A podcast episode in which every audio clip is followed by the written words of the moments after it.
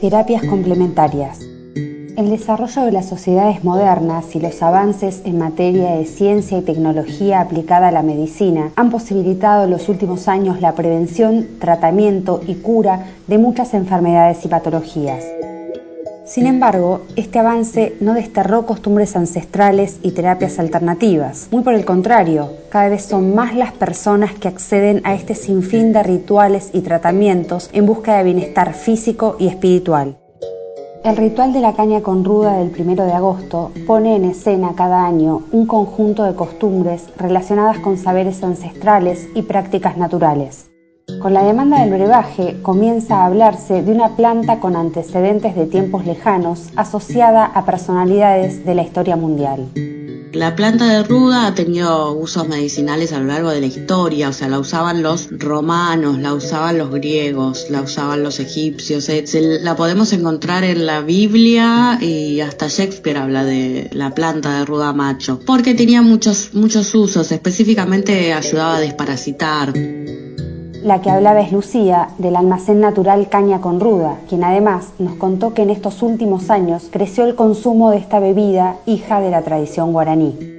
Hola, ¿qué tal? Mi nombre es Carmen y voy a contar un poquito el ritual que se realiza el primero de agosto en la cultura guaraní. Vengo de una familia arraigada a esta cultura, donde el pojañaná el remedio yuyo es utilizado para cualquier tipo de dolencia. Es algo cotidiano el consumo de alguna planta para curar alguna enfermedad. Y lo que sucede en agosto especialmente es que este mes es considerado un tiempo de prevención, no solamente de, a nivel físico, sino también espiritual. Se suele decir que en agosto pasan muchas muertes, por lo que hay que prevenirse y estar preparados. Para ello se debe beber caña con ruda y limón, la cual tiene que estar macerada unos 15 días y se debe beber en ayuna 3 cucharadas. También, como en Paraguay se suele tomar tereré, hay otro remedio que se usa que es el pnoí, el kaapuku, el capiusa, uña de gato, mil hombres, carurupé, perdurilla. Estos siete remedios también se deben tomar el primero de agosto. Yo crecí, me crié con estas plantas. La forma de curarnos que tenía mi madre era a través de ellas. De hecho, para la fiebre siempre recuerdo el brebaje de la hollata, que lo hacía con semillas de, coriandro, que es el fruto del cilantro, semillas de, zapallo y sandías disecadas. Esto lo ponía a machacar en el mortero y nos hacía un té con un poco de limón y miel y esto bajaba la fiebre. Y de hecho, hoy en día también hay una receta que mucha gente lo está tomando ya eh, para el coronavirus. El brebaje es una cebolla roja, ajo, dos o tres dientes, limón, miel de abeja y aceite de eucaliptos y se toma en ayuno. Esto para prevenir de este virus que nos afecta hoy en día a todos. Soy Micaela Cortese, soy terapeuta floral y mi manera de acercarme a las flores de Bach fue a través de sostener una terapia floral activa. Las esencias favorecen una transformación suave, sutil, que concientiza, que estimula la generación de la salud partiendo de lo espiritual. Es decir, que las flores ahondan y bucean sobre nuestras emociones presentes y sobre nuestras emociones también del pasado cuando hemos vivido algún evento que no hemos podido sanar. Entonces es un buen momento en esta pandemia para que escuchemos la ayuda que nos brinda la naturaleza, la sutileza desde su silencio y ese poder sabio. Así que dejemos que las flores lleguen a nuestras vidas, volvamos a observar a la naturaleza con el respeto que se merece, agradeciéndole y sanando en conjunto.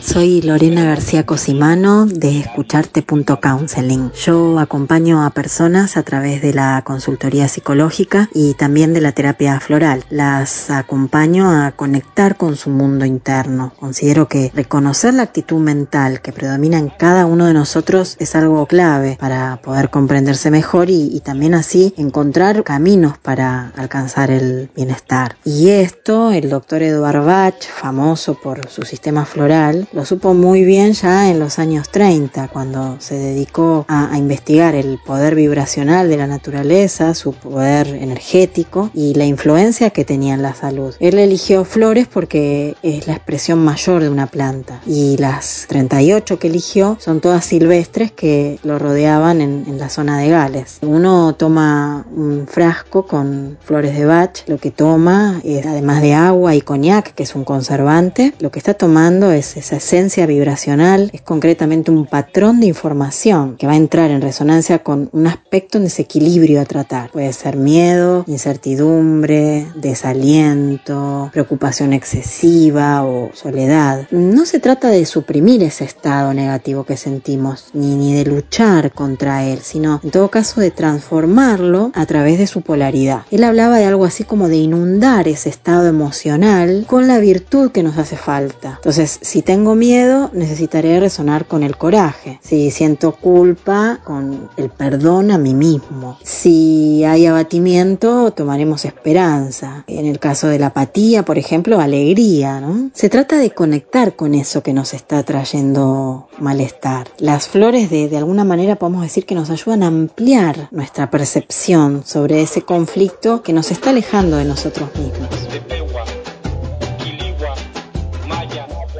La naturaleza nos ofrece entonces la posibilidad de equilibrar las afecciones de nuestro cuerpo, pero también de actuar sobre nuestras emociones. Este conocimiento sobre las propiedades de los elementos de la naturaleza es vivenciado y transmitido durante generaciones por medio de rituales comunitarios en diferentes lugares del mundo y también en Latinoamérica. Tal es el caso del temazcal y los pueblos mexicanos, práctica que también se lleva a cabo en nuestro país. Hola, mi nombre es Martín, formo parte o estoy caminando el camino espiritual indígena americano, más conocido como el Camino Rojo, y una de las ceremonias que tenemos es la del temazcal, que es la representación del vientre de la madre tierra, donde se entran las abuelas piedras, que son las que conservan la memoria del universo, entonces decimos que ahí vamos, además de purificarnos y, y rezar y pedir, vamos a recordar la memoria, entre otras cosas. Bueno, es una ceremonia que tiene cuatro puertas, donde se entran siete piedras, más o menos, depende quién lo guíe, en cada puerta,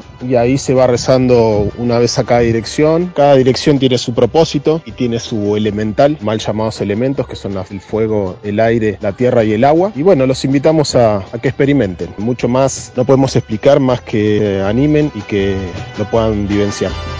Jazmín Camaño nos amplía más sobre las llamadas terapias complementarias. Cuando hablamos de terapias que se llaman complementarias o alternativas, en general se piensa como una alternativa a lo que es la medicina tradicional. Yo elijo pensarlo como terapias integradoras o terapias holísticas, porque lo que me parece es que las personas buscamos sentirnos bien, buscamos disfrutar de lo que hacemos, disfrutar de nuestras relaciones y cuando llegamos a situaciones de enfermedad nos corremos de poder disfrutar, nos sentimos mal y cuando necesitamos que alguien nos aporte otra mirada, la necesitamos desde todos los lugares. Y en el tipo de terapias que yo desarrollo, básicamente hago hincapié en que la persona pueda sentirse a sí misma. Me parece que eso devuelve un poco el poder que creemos que no tenemos y que vamos a buscar un montón de lugares. Entonces a mí una cosa que me gusta hacer cuando veo a alguien que puede, después de una sesión de masaje, una sesión de reiki, de una constelación, tener una mayor conciencia del el estado en el que está cómo ir hacia el lugar que desea. Porque estas cosas, aunque parecen muy distintas, están súper aparejadas. Cuando nosotros podemos ver qué es lo que nos está haciendo mal, también vemos hacia dónde está lo que nos hace bien.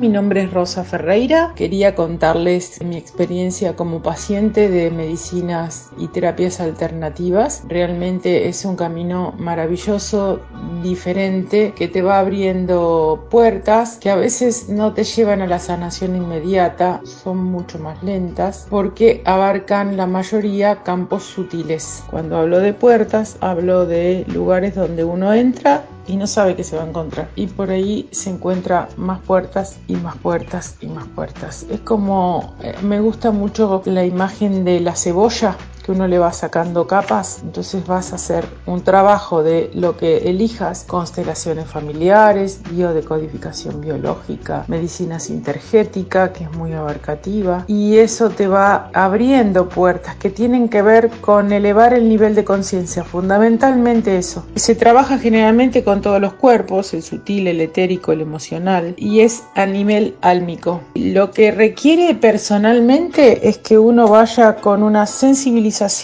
y una apertura para poder realmente conectarse desde lo más profundo del corazón en casi todas las medicinas. Yo en este momento estoy haciendo una práctica especial de frecuencias de brillo. Es increíble. Hay cosas que no se pueden decir con la palabra. También hace muchos años que hago homeopatía. La homeópata, la persona que te escuche de una manera también como de alma a alma y encuentre tu medicina. Ese lugar es como muy mágico y un encuentro especial entre paciente y terapeuta.